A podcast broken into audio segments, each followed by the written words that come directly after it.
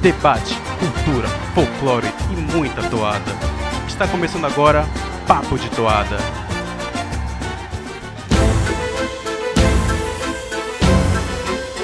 Salve, salve amigos do Papo de Toada! Está chegando o festival, já é junho enquanto gravamos. Finalmente chegou o mês do festival, a rivalidade saudável já começa a ser um pouco deixada de lado, digamos assim, as provocações já começam, mas aqui a gente segue o nosso trabalho com os destrinchados dessa temporada e temos mais toada estratégica do Caprichoso. Pois é, o álbum do Caprichoso com bastante lenda, ritual, tem também figura típica que talvez a gente discuta numa Inigua Live.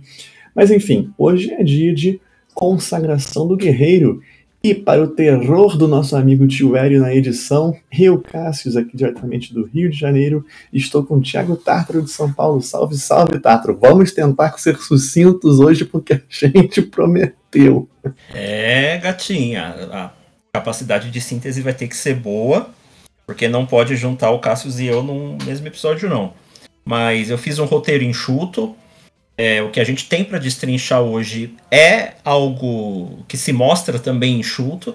Então vamos tentar aqui uma meta de 40 minutos de, de episódio. Será que a gente consegue ou não? Bem, o povo saberá quando sair o vídeo. Destinado a se consagrar nas sete tocaias, enfrentará a cachoeira de fogo. Mas vamos lá. Olha essa toada consagração do guerreiro. Um ritual indígena que a gente tem debatido aí se vai entrar na primeira ou na terceira, ou até na segunda noite, a gente vai falar disso mais à frente, no fim do programa.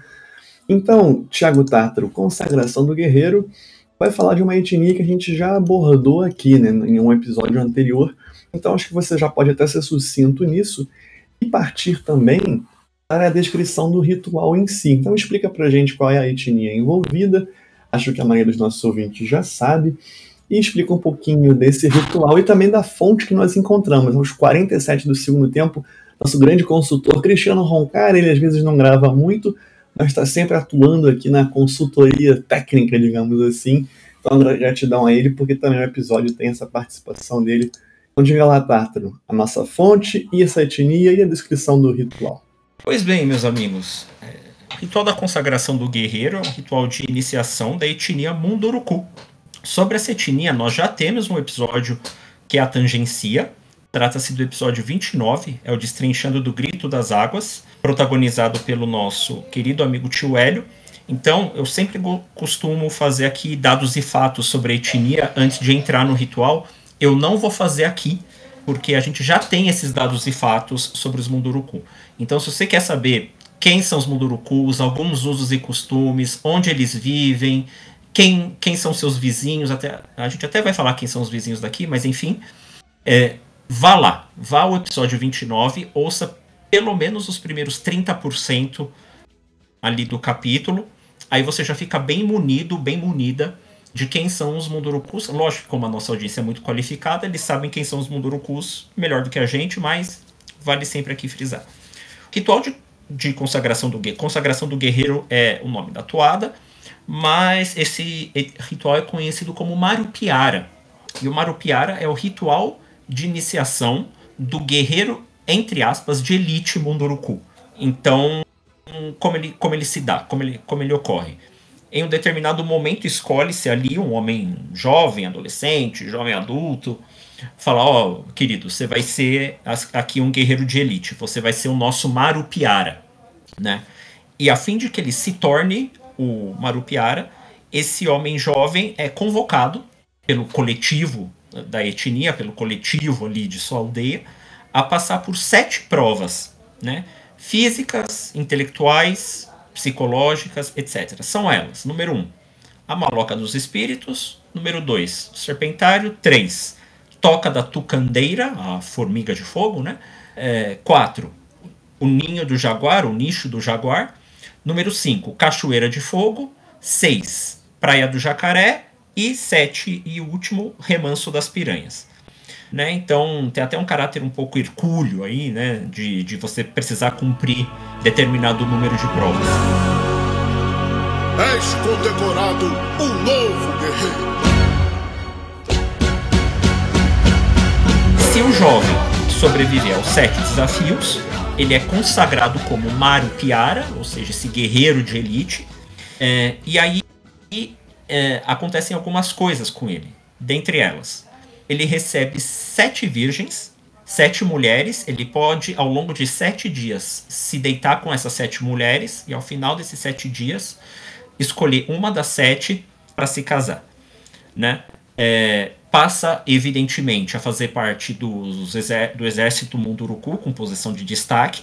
É, e aí, como sinal de vitória ainda, ele recebe um desenho de lua, um desenho em formato de lua feito na testa, e um pariuá. Né? O que, que é o pariuá? Como vocês devem ter ouvido lá no capítulo 29 com o tio Hélio. O pariuá é a cabeça, é uma cabeça é, humana, né? De, um, de, alguma, de algum inimigo, né? Uma cabeça decapitada e mumificada na ponta de uma lança. Isso é um pariuá, né? O jovem Marupiara recebe um pariuá das mãos do pajé, né? E aí é isso, né? Então, é, em resumo, garoto jovem passa por sete provas, venceu. Se venceu, recebe pariuá, sete virgens, se casa, desenho de lua na testa. Eis o ritual Marupiara.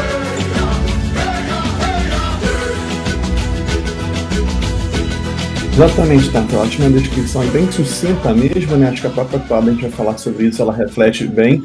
Mas qual foi a fonte que a gente encontrou? A gente estava até na dúvida, a gente tem algumas palavras que a gente vai até discutir mais à frente, né, no comparativo do garantido. É, mas o que que, da onde surgiu, digamos assim, essa descrição, onde nós conseguimos encontrar? Diga aí. É, a gente vai falar um pouquinho disso mais para frente. No momento é suficiente falar que a gente encontrou essa essa referência, a descrição desse ritual, além de um blog, um blog é, ao que, que me parece ser independente de militares do exército brasileiro. Inclusive o Igor fala muito isso aqui no, na, na, nas nossas conversas particulares que, que ele acha interessantíssimo, para não dizer sui generis, essa fixação que alguns militares têm pelo festival. Né, pensando com a cabeça de 2023, o que aconteceu, a minha coringada no último capítulo do, do capítulo de Rutukara, né, é, nosso senso comum nos empurra achar que os militares têm aversão por tudo que aquilo que seja indígena, eh, brasileiro, ritualístico, etc. E não, uma parte dos militares, eh, creio que especialmente da região norte, tem bastante apreço pelas lendas, por lenda, por ritual, por toada. Eu já fiz algum outro destrinchando aqui no Papo de Toada, que uma das, das, das fontes também foi um blog de militares, eu, é, é uma coisa meio aleatória. E aqui é um exemplo disso né? A única fonte, única, uniquinha fonte que a gente achou com a descrição desse ritual nestes termos, né? ou seja, os termos postos pela toada do Boi Caprichoso, são de um livro publicado por um cidadão chamado Altino Berthier, é, publicado nos anos 80. É, eu vou colocar aqui nas fontes, é, na, eu vou colocar as fontes aqui na, na descrição do YouTube. E lá é o, o único lugar em que o Cristiano, eu já tinha desistido de procurar, depois eu vou falar aqui da minha metodologia de pesquisa para vocês. E aí, no, aos 45 do segundo tempo, o Cristiano apareceu com essa com essa fonte que é um livro, né? Então, nesse livro, esse militar reúne é, histórias é, de andanças uh, dele pelas, uh, pelas etnias indígenas ao longo dos anos 80, pelo que me parece, e lá ele registra esse ritual, esse ritual de iniciação Marupiara, né? É, a gente deu aqui uma cavucada sobre quem seria esse Altino Berthier. Achamos uma extensa entrevista dele, é, que eu também vou deixar aqui nas fontes, publicada no ano de 1997. E aí ele guarda é, é, uma certa psicologia do antigo militar brasileiro, antes dele ser golpista, antes dele aceitar traficar joias, etc que era essa visão desenvolvimentista de centro-direita é, que os militares em geral tinham. Então, eu vou citar nomes aqui de novo, né? Tô ficando tô, tô politizando bastante o podcast. É, é, se você pegar as entrevistas do então deputado Jair Bolsonaro aos, ao longo dos anos 90, começo dos anos 2000, ele trazia um pouco disso. Ele era contra a privatização da Petrobras, ele acreditava no que o capital nacional era responsável pelo desenvolvimento da nação tal. Ele foi ele vendeu a alma para o hiperliberalismo mofado do Paulo Guedes muito depois. E essa era uma tônica dos militares dos anos 80 e 90. Eles acreditavam nesse desenvolvimentismo. Né? Então eu acho que aí é por onde esse Altino Berthier navega. E para que você tenha esse desenvolvimentismo, essa, essa ideia de que você precisa é, elevar as forças produtivas do seu país, você precisa conhecer o país. Você precisa andar pelo país, né? Não é só vender as coisas do seu país para um fundo árabe, né, Paulo Guedes? É, e ele fez essas andanças. Ele fez essas andanças e nessas andanças dele nos anos 70 e 80 ele acabou aí registrando o, o, o ritual Marupiara. Mais, mais para frente a gente vai fazer uma pequena discussão sobre a questão das fontes, ou fica para esse podcast, ou fica guardado para algum momento posterior, e aí a gente fala mais um pouquinho disso. Tá certo, Tártaro. Uma coisa curiosa também que eu observei, né? A gente não teve acesso ao livro por completo, né? Pelo Google Livros a gente encontrou trechos, né? E a, justamente pulsando muito aí a partir do Cristiano, e eu dei sequência. É, é como eles têm também essa questão de que viam né, o etnia Munduruku com essa organização militar extensa. Eu acho que daí vem essa conexão, digamos assim, do exército com esse interesse também é, pelo estudo dessas etnias. Fica aquele mesmo questionamento que a gente tinha provocado no episódio de Ireruá, né? Será que de fato era assim ou há uma, uma espécie de é, folclorização por parte de quem fez estes relatos? Bem, aí a gente não tem como ter certeza absoluta, mas a gente, conforme for, volta ao tema mais à frente. Ô ainda sobre essa, o que a gente encontrou nessa fonte desse livro, eu queria que você falasse um pouquinho sobre o termo, né, o marupiara, o que aparece aí nesse livro do Altino, e hoje em dia é até usado pelos caboclos, e também o Altino fala de um outro termo que a gente já viu no festival, até o Edmundo citando, que é panema, né? Então tem, esse, tem essas duas expressões que são contrastantes assim e aparecem aí no livro essa, com essa referência. Diga lá. Marupiara é um termo é, munduruku, muito, muito supostamente, que quer dizer bem-sucedido, sortudo, né? E aí é, é muito interessante a gente pensar que existe essa adoção por parte das sociedades caboclas de termos, né? Ou seja, Marupiara, o sortudo. Então, o caboclo parentinense, imagino que o caboclo amazônida usa esse termo abrangentemente para falar dos seus, né? É, basta lembrar também é, do termo, antes de entrar no outro que você citou, o termo paiquissé, que é cortador de cabeça, que são os merendas do boi caprichoso, né? Os, os merendas, né? Os empurradores de alegoria do boi caprichoso são os paiquissés, né? Ou seja, os cortadores de cabeça. E você tem o termo oposto, que é panema, que é o contrário, é o perdedor, é o desprovido de sorte né, que também é usado é, é, de forma ampla aí pelos parentinenses. Inclusive, quando o Cristiano mandou aqui para nós a referência do livro do Altino Bertiel, ele pediu para que nós citássemos que esse termo, é, Marupiara, é usado também na literatura, né? É, ele cita aqui o Macunaíma, o livro do Mário de Andrade, faz muito tempo que eu li o Macunaíma, nunca reli. Diz o Cristiano que, que esse termo consta lá, e em Guimarães Rosa, em um, te, em um conto chamado Meu Tio, o Iauareté. Né? Então tá aí esses termos indígenas, esses termos da etnia Munduruku, que faz muito sentido estarem no vocabulário, no mínimo parentinense, já que o espaço parentinense era um espaço de disputa de ancestrais etnias, entre elas a Munduruku. Munduruku é a flecha, Munduruku as estrelas, Munduruku são os ventos, a brisa das manhãs.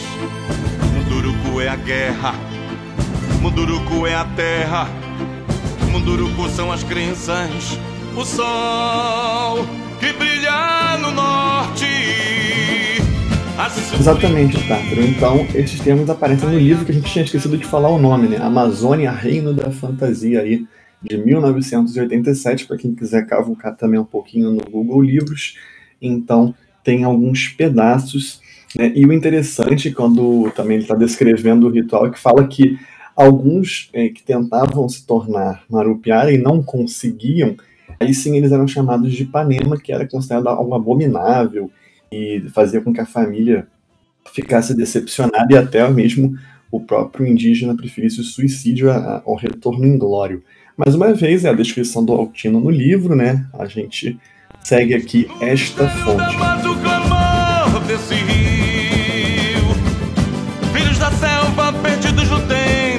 Da guerra, da terra do sol, filhos da pátria tingida de sangue, filhos da tribo guerreira tupi.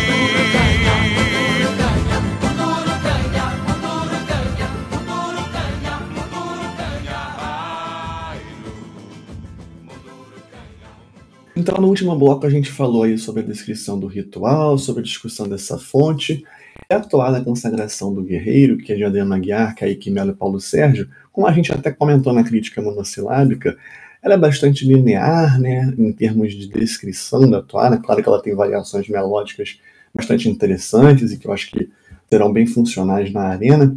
Mas com isso a gente não precisa ir verso a verso, porque muitas das coisas estão, como a gente acabou de mencionar, e aparecem em outras toadas que a gente vai discutir mais à frente. De todo modo, a gente vai só fazer uns agrupamentos de blocos da toada aqui, só para dar uma repassada e contextualizar. Então vamos lá. Chamamento dos povos para o ritual. O império da Mundurucanha, chamamento dos povos para o ritual. Carter, então aqui a gente tem a questão do chamamento dos povos, né? Que você tinha mencionado lá no começo. Então, no Império da Mundurucanha, por que, que ele está falando aqui de não só de Munduruku? Bom, o livro, que é a única fonte que a gente tem, não, não diz diretamente, pelo que a gente teve acesso, que, exist, que existam mais tribos, né, os povos, é, para participação nesse ritual. Todavia, né, se você ouviu ali o capítulo 29, como eu orientei, você vai é, ter percebido pela fala do tio Hélio, que a Mundurucânia é uma região ali do Amazonas, né, perto das Tupinambaranas, que é uma região entre rios, né, é, entre ali o Madeira e o Tapajós. E essa região era uma região de hora convívio, hora disputa de muitas etnias, né? Então você tinha Munduruku, os Parintintim, que são é, os eternos inimigos do Munduruku, que vão estar na, na toada Ireruá, também os Muras e assim por diante, né? Sateremaués. Então, é, basicamente é isso. Tanto caso o, o boi caprichoso esteja assumindo que outras etnias, eventualmente, em períodos de paz, possam ser convidadas para esse ritual, elas vêm.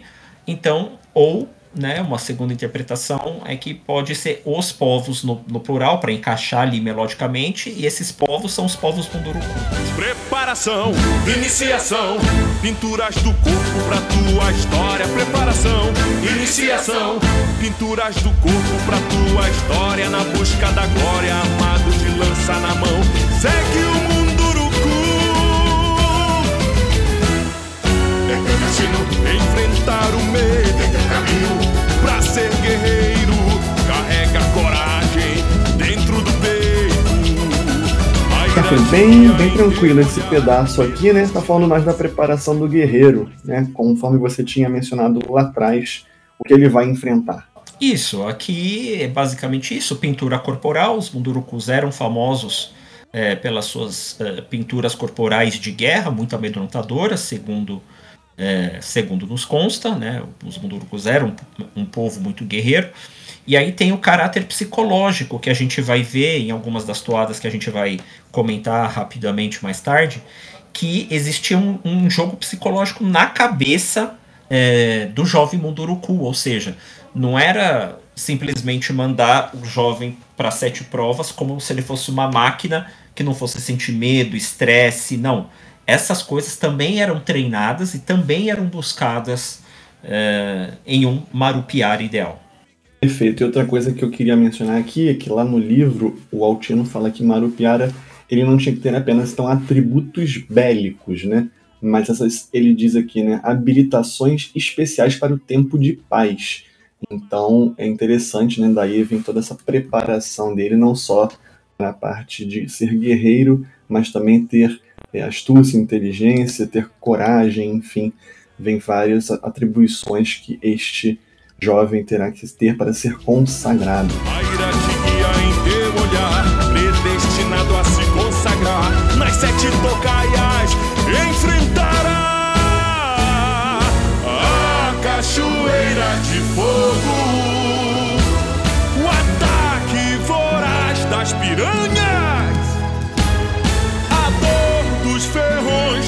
do Candiras, gritos na caverna dos espíritos.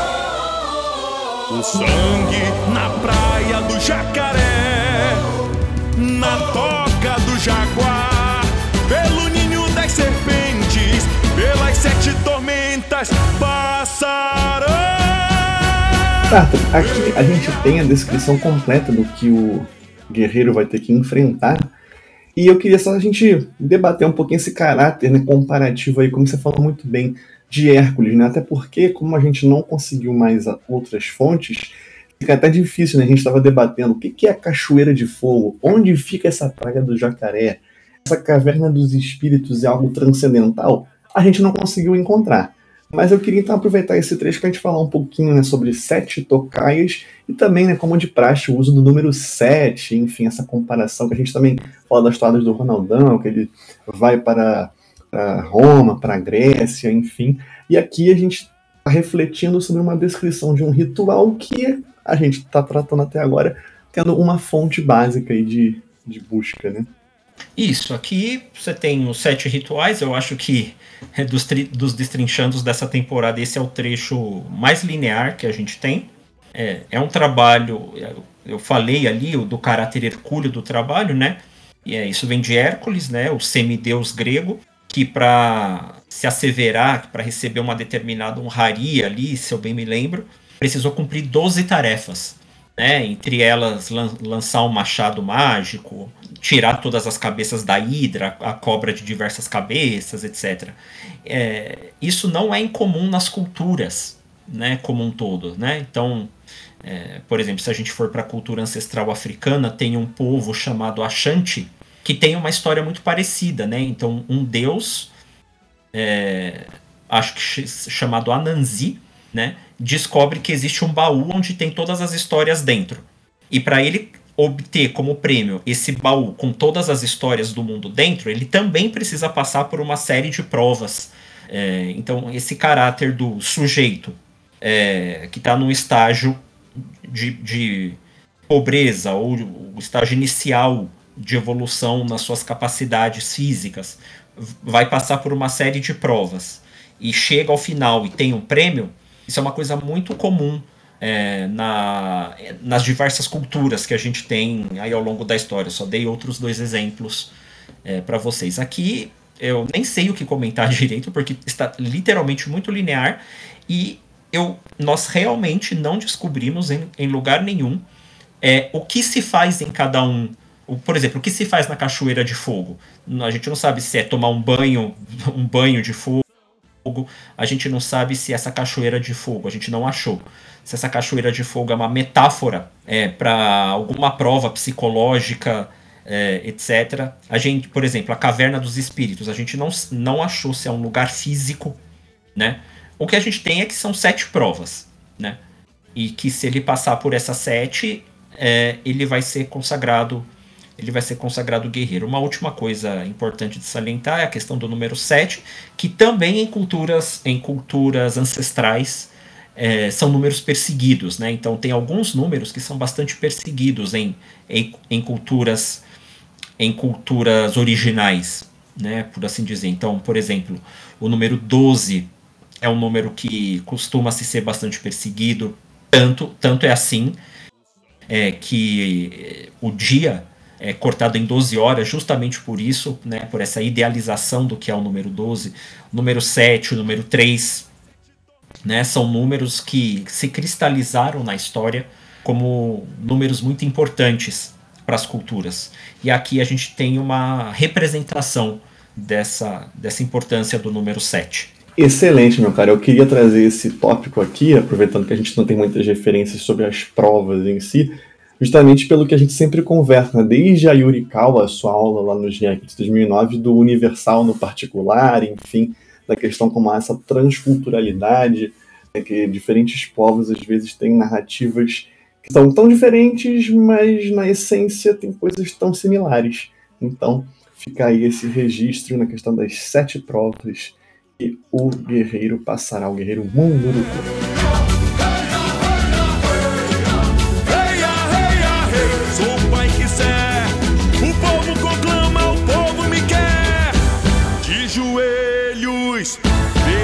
a marca da lua eu resisto.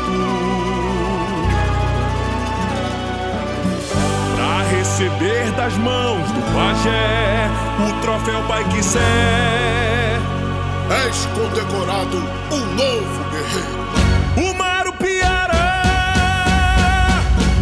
Tá, pelo aqui a gente tem o termo Pai Quissé. Você já deu um spoiler lá atrás, mas vamos recapitular o que, que ele significa. E queria aproveitar para trazer aqui duas toadas do Caprichoso, né? Porque a gente vai falar muito de garantido daqui a pouco. E a gente tem Pai 6 Munduruku de 2012 e Pai Waterran de 2000. Então fala um pouquinho sobre o que é esse troféu Pai Quissé. E olha, o pajé só vai aparecer quase no final, mas o ritual em si termina com Marupiara. Então, conta um pouquinho pra gente dessa participação do pajé, sobre o termo Pai Quissé e associar um pouquinho com as histórias anteriores que já estiveram na história do Caprichoso em anos campeões, né, 2012 e 2000. Perfeito. Então a gente tem ali é, das mãos do pajé o troféu Paiquissé, ou seja, o pajé está chegando e dá ao guerreiro iniciado, pronto já, né, o guerreiro retornado das provas de iniciação, o troféu Paiquissé. O que é o troféu Paiquissé? O troféu Paiquissé é o pariuá. Então, retomando esses termos. Paiquissé é o termo cristalizado aí é, como cortadores de cabeça. Então, o troféu Paiquissé é o troféu do cortador de cabeça, ou seja, o pariuá, que é a cabeça mumificada na ponta de uma lança. Portanto, é o pajé chegando e entregando ao guerreiro que venceu as provas uma lança cuja ponta tem uma cabeça cortada, uma cabeça humana, é, mumificada e aquilo representa é, uma espécie de troféu pro, pro Marupiara. Então, é isso. A toada de 2012 do, do Caprichoso fala justamente desse processo, desse processo de, de mumificação das cabeças, né? Então, se você pegar lá, inclusive no nossos é, reacts, a terceira noite do ano de 2012, você vai ver que todo o ritual ali é, circula em torno da, do processo de mumificação é, da cabeça, né? E aí é condecorado o novo guerreiro, o Marupiara. Então o pajé dá para o guerreiro que retornou da guerra a, o, o, o pariuá, e, e, a partir daí, a partir do momento em que ele recebe essa, essa lança com a cabeça mumificada na ponta, ele passa a ser considerado o Marupiara, né? o sortudo, né? O bem-aventurado, né? E a partir desse momento ele passa a ser ali, segundo o livro lá do cidadão, um guerreiro, entre aspas, de elite, um guerreiro daqueles que são principais é, por, por dentro do exército Munduruku.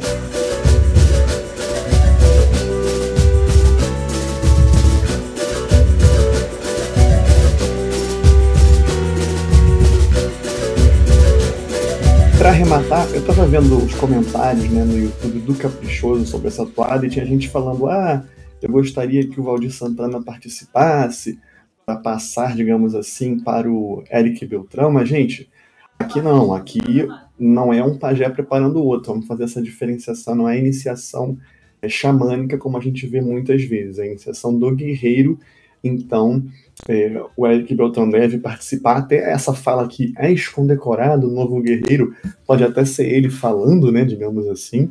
E o Marupiara vai ter que ser alguém da cênica, não sei quem, poderia ser o Patrick, já imaginou que coisa diferente. É, mas, enfim, a gente tá falando, já tô, já tô pulando tudo aqui, né? Dá pra falar do Boi de Arena mais à tá frente. Tá destruindo meu mas, roteiro. Enfim. Eu queria só arrematar mesmo agora com a questão do, da marca da lua, né? Que o Tártaro explicou lá na descrição do ritual e que aparece aqui de joelhos ferido com a marca da lua eu resisto que é eu acho que o trecho mais poético né da toada Então coloca o guerreiro, depois de passar por tantos desafios, digamos assim, sofrendo, né? Tá ferido, tá de joelhos, e aí vai ter esta marca da lua que o Tartar explicou lá no primeiro bloco, da onde vem e está na descrição do próprio ritual. Então é isso, assim fechamos o bloco a bloco. Vamos agora explorar um pouco mais.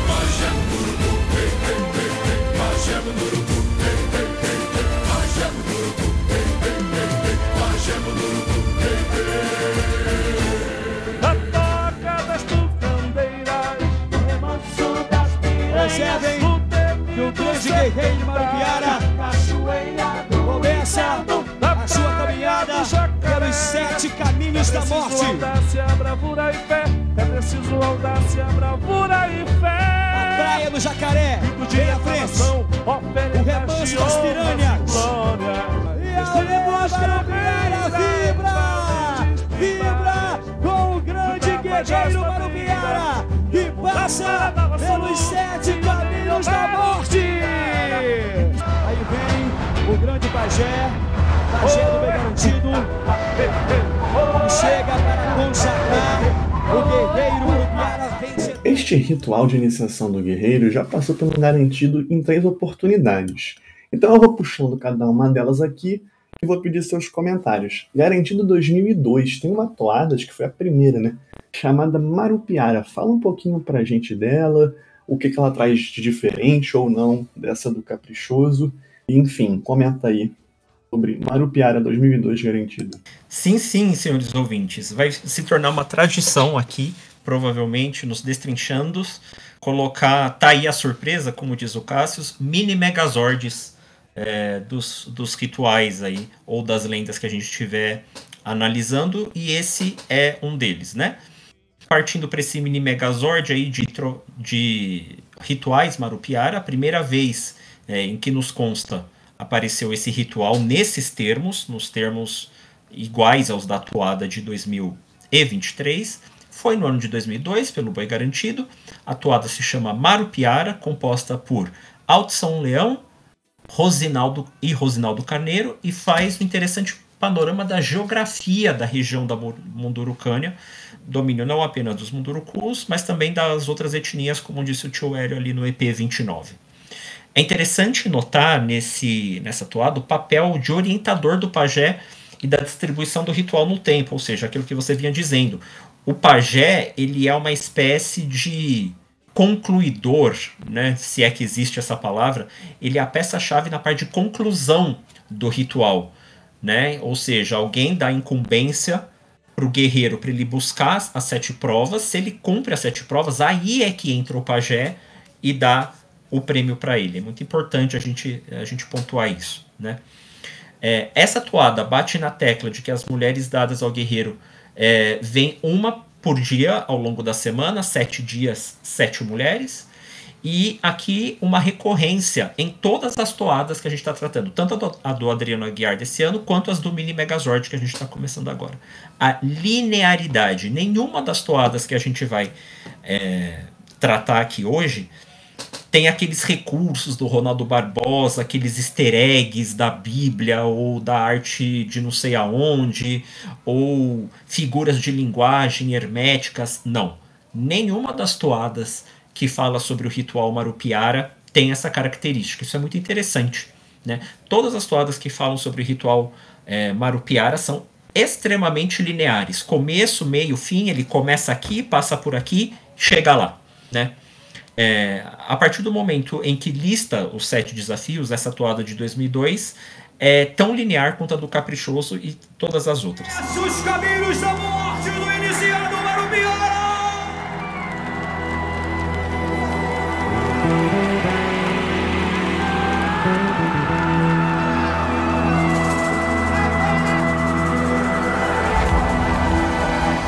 Vamos falar então de Garantido 2013, que a gente já tem disponível. A gente estava falando de Garantido 2013 no episódio anterior, né, no Destrinchando anterior, me corrigindo, que era de Ireruá. E o Garantido 2013 também tem é um ritual de iniciação Munduruku, certo, Thiago Tarta? Exatamente. É, aqui a gente está em 2013, centenário do festival. E aqui o ritual se chama Marupiara, a iniciação Munduruku de Altson Leão, o mesmo da toada de 2002, olha que interessante, só que dessa vez em parceria com o inexorável Enéas Dias. É, essa toada acumula aspectos em comum com a outra, né, como o rol dos desafios e o desenho do, do território da Mundurucânia, daquele espaço onde as diferentes etnias é, se localizam. E aqui o que, o que eu acho interessante nessa toada é o seu aspecto muito mais misterioso e justamente de ir para psique do, do iniciado. Né? Então não é só mais aquela coisa militar do cara que é praticamente um, uma máquina de lutar e de é, ir para a floresta, tal, tal, tal. Não. Ele também tem sentimentos. Então ele vai sentir medo, ele vai se sentir amedrontado, ele vai se sentir intimidado pela floresta. Essa toada explora muito mais esses aspectos.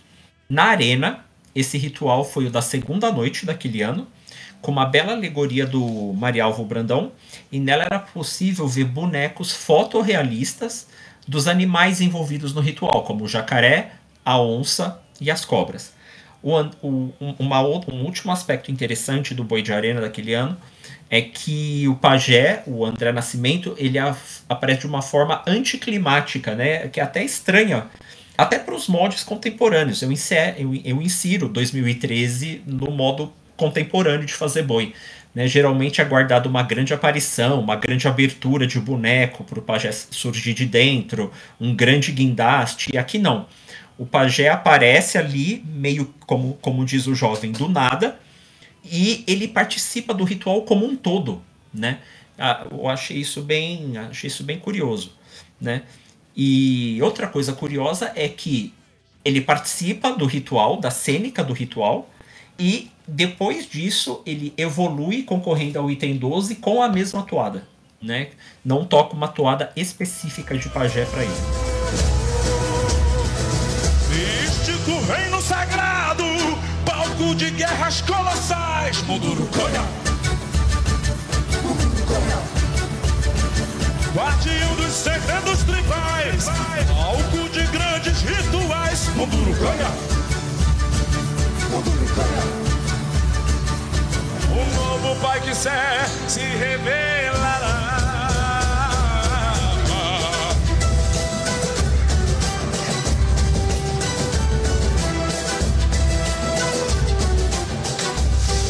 Garantido 2018. E aí, Thiago Tátaro? A gente teve a mesma toada de 2013. E o que, que você observou de diferente na parte da cênica? Até então estávamos falando de anos campeões, né? Garantido 2002, garantido 2013, Caprichoso 2012, Caprichoso 2000. 2018 o Garantido não levou, mas trouxe esse ritual, só que com uma toada é, a mesma de 2013. O que, que você então, comenta de diferente aí? O artista da alegoria é o mesmo, é o Marialvo Brandão. E aí, uma coisa que eu acho muito interessante da gente pontuar é a espécie de magética da alegoria. Se em 2013 a gente tinha imagens fotorrealistas, ou seja, é, representações ali bem verossímeis do que é um jacaré, do que é uma cobra, etc. Aqui as, imag as imagens são mais quiméricas, mais sombrias, mais entre com todas as aspas do mundo é, demoníacas, né? Então ela tem um surrealismo maior na alegoria de 2013 que eu descobri que não é uma unanimidade. Muita gente com quem eu conversei aqui na, na preparação desse roteiro não gosta dessa alegoria. Eu preciso confessar que eu gosto. Talvez, né, pelo fato do projeto ser muito mais grandioso, se for, for feito o vídeo desse Destrinchando, eu vou pedir para o tio Hélio colocar na tela, o projeto realmente era muito mais grandioso do que o que foi para a Arena. Acho que faltou ali um orçamento, tempo, não sei o que aconteceu, mas eu preciso confessar que eu gosto do que foi para a Arena. Eu acho, por exemplo, a, a, solução daquele jaguar albino no, no alto da alegoria algo muito original, algo muito interessante, né? É, enfim, gosto da alegoria. De forma igual a 2013, o pajé aparece de uma forma que não é sensacional, que não é climática, mas está ali to totalmente dentro do contexto. Aliás, vale para esse ano 2018 quanto para esse ano, para o outro ano 2013. Eu não estou criticando negativamente o fato do pajé aparecer de uma forma anticlimática. Inclusive, é, eu acho muito interessante, porque ele surge participa da cênica em, em ambos os anos e ele faz do protagonista do ritual o iniciado, né? É, inclusive em 2018 ali, o iniciado é, é, muito enfocado durante o ritual, durante a cênica, né? Ele, ele tem bastante coreografias, bastante cênica com o André Nascimento e depois disso o, o pajé acaba evoluindo, né? É importante notar, no ano de 2018, a inserção desse ritual no tema que eu achei também uma coisa interessante. O Alain, né, que era o comentarista do Garantido na, na época, na transmissão da TV A Crítica, fala que a inserção desse ritual naquele tema é, era para passar uma ideia de que os Mundurucus estavam lutando contra, por exemplo, a inauguração é, de barragens, de usinas, de empreendimentos, né? Então dessa, desse desenvolvimento desenfreado que não leva é, em consideração a preservação dos territórios indígenas, né?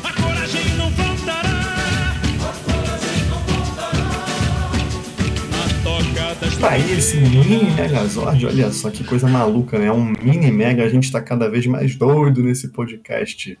Mas então, o Tartaro falou muito bem desses comparativos, eu só queria destacar algumas pequenas diferenças aqui é, da toada de 2023 no Caprichoso, né? Que ele não fala da Mundurucanha, né, não faz a questão do espaço geográfico que o Tartaro muito bem pontuou sobre as toadas do Garantido. O Caprichoso apenas introduz isso, né? Fala no Império da Mundurucanha, mas não vai descrevê-lo. Agora, o outro ponto interessante é que eles usam as mesmas palavras, né? Quase as mesmas para falar dos desafios, as três toadas, né? É, para vocês verem como talvez a fonte né, seja única para todas essas toadas. E uma outra coisa que eu queria destacar nesse comparativo é que a toada de 2002 no Garantido menciona a unção de Kumaka. A gente não conseguiu também encontrar esses termos, mas também não era o ponto-chave né, desse episódio. A gente está falando mais de consagração do guerreiro mas fica aqui essa pontuação. Caso você queira contribuir e saiba, coloca aqui nos comentários, se você estiver ouvindo no YouTube. Se você estiver ouvindo pelo agregador de áudio, manda no nosso direct do Instagram. E para terminar, eu, nesse comparativo, eu vou destacar mais duas diferenças aqui da toada do Caprichoso. Ele coloca o guerreiro desde o começo como um predestinado, né? A gente observava muito isso nessa toada, é, e a gente tem a questão do povo me quer, que coloca, reforça essa ideia e também vai ao encontro, talvez, do tema, já puxando um pouquinho para o próximo bloco, que é o brado do povo guerreiro. Então a gente tem aqui a presença do povo, digamos assim, nessa toada, interagindo, digamos assim, com o guerreiro ao final da sua preparação, da sua iniciação. Então o povo conclamando é como se o guerreiro não tivesse ali isolado.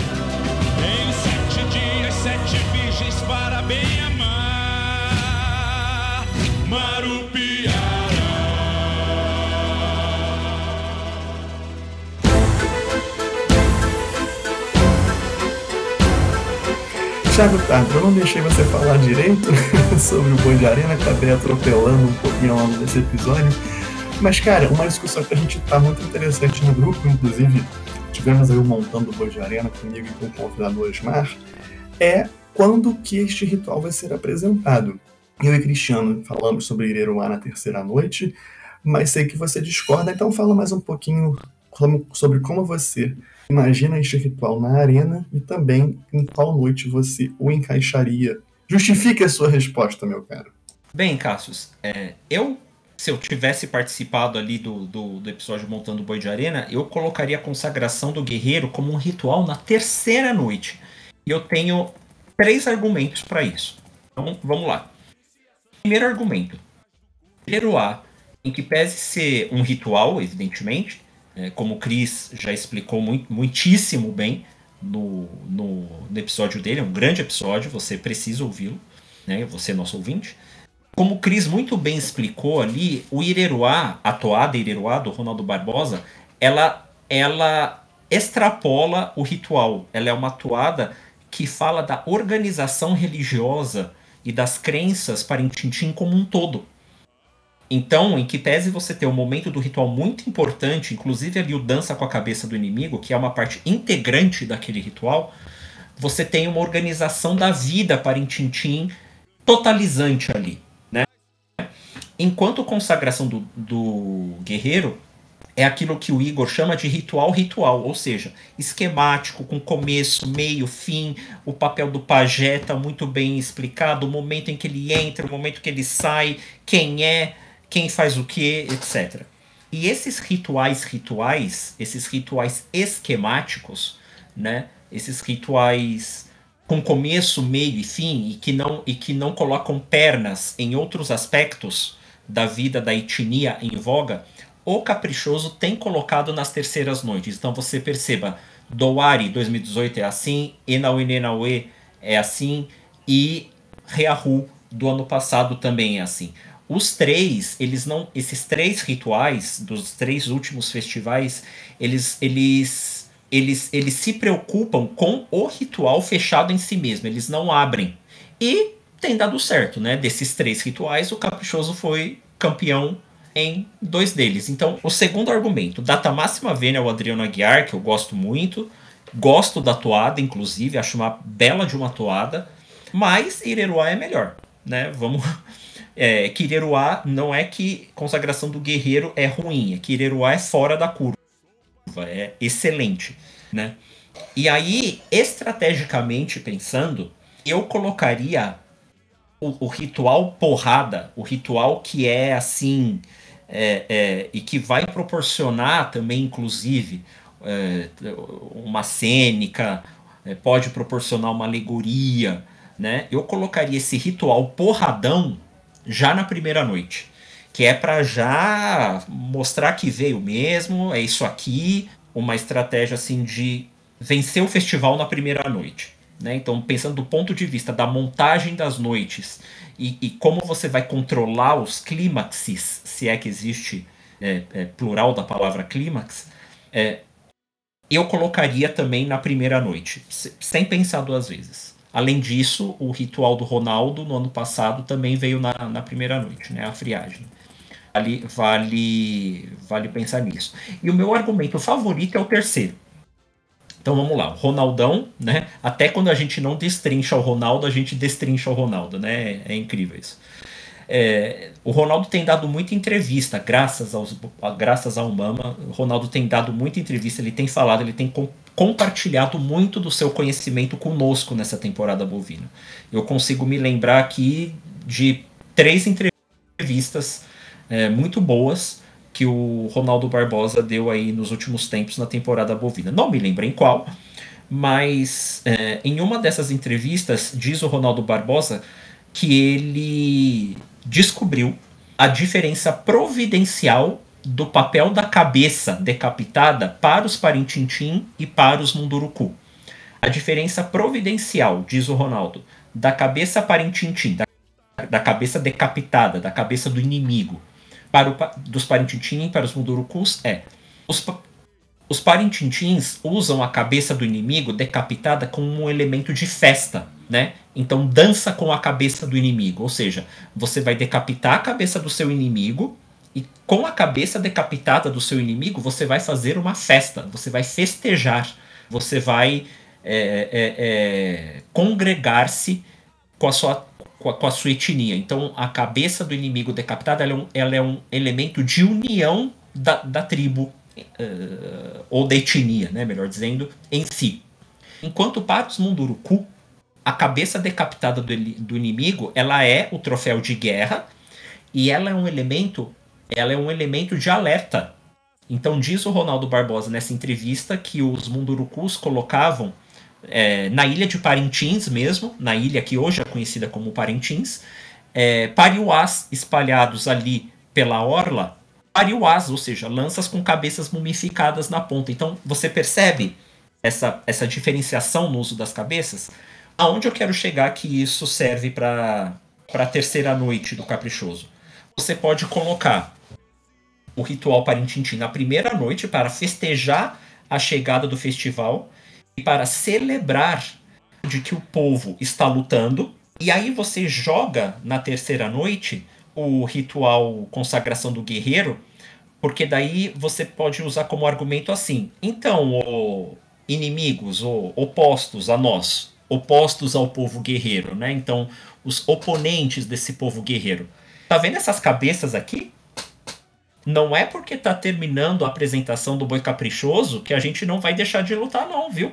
Olha essas cabeças aqui que a gente decapitou. Sente só essas cabeças. Vocês fiquem espertos, viu? Que a gente festeja assim, a gente faz a luta, a gente louva as mulheres, a gente louva a negritude, mas a gente sabe brigar. E se depois desses festival vocês continuar mexerem com a gente, ó aqui que vai acontecer, ó. Eu, eu basicamente usaria isso de argumento e fecharia o Festival de Parintins com essa mensagem, não para a comunidade parintinense que já vai ter festejado ali na primeira noite, mas eu levaria essa mensagem para fora. Não mexam com o povo guerreiro, que o povo guerreiro sabe bradar e sabe lutar. Tá aí, Thiago Tártaro bradando mais uma vez nesse podcast. Eu continuo achando que essa consagração do guerreiro viria na primeira noite, Tátaro, justamente porque o Nakanome costuma fazer essa leitura assim, né? Na primeira noite vem o um enfrentamento maior, né? Ou a ameaça, aí na segunda segue, já num tom ainda mais é, forte, digamos assim, e na terceira vem a redenção, vem a festa. Mas é interessante essa sua perspectiva, esse ponto de vista de que é, manteria né, esse espírito guerreiro para além do festival. E tá aí, né, mais uma toada que utiliza né, termos do tema, né, o brado do povo guerreiro, nós temos aqui a consagração do guerreiro, e como eu tinha mencionado lá atrás, interessante também a gente comparar né, que tanto em 2013 no Garantido, como 10 anos depois, agora no Caprichoso, a gente tem ritual de iniciação Munduruku e o ritual Parintintim, com o uso das cabeças dos inimigos. Vamos ver como vai ser essa abordagem alegórica também na cênica.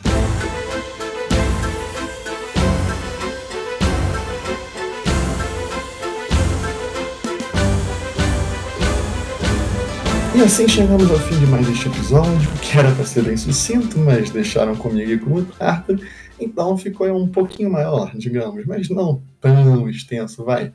Tiago Tartar, muito obrigado por mais este episódio. E nos vemos por aí, né? Se bobear, agora a gente se encontra em alguma Língua Live e depois rumo a Parintins. É, tá chegando, o frio já está na barriga, a rivalidade já não é saudável. E é isso, pessoal. É...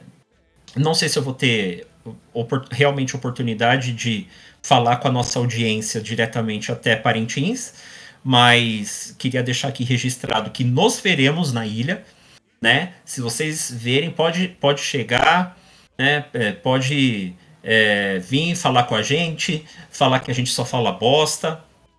Vamos adorar receber é, o feedback de vocês. Eu sou muito distraído, então vocês têm que chamar mesmo, bater na minha cara, pá, pá, pá, pá, pá.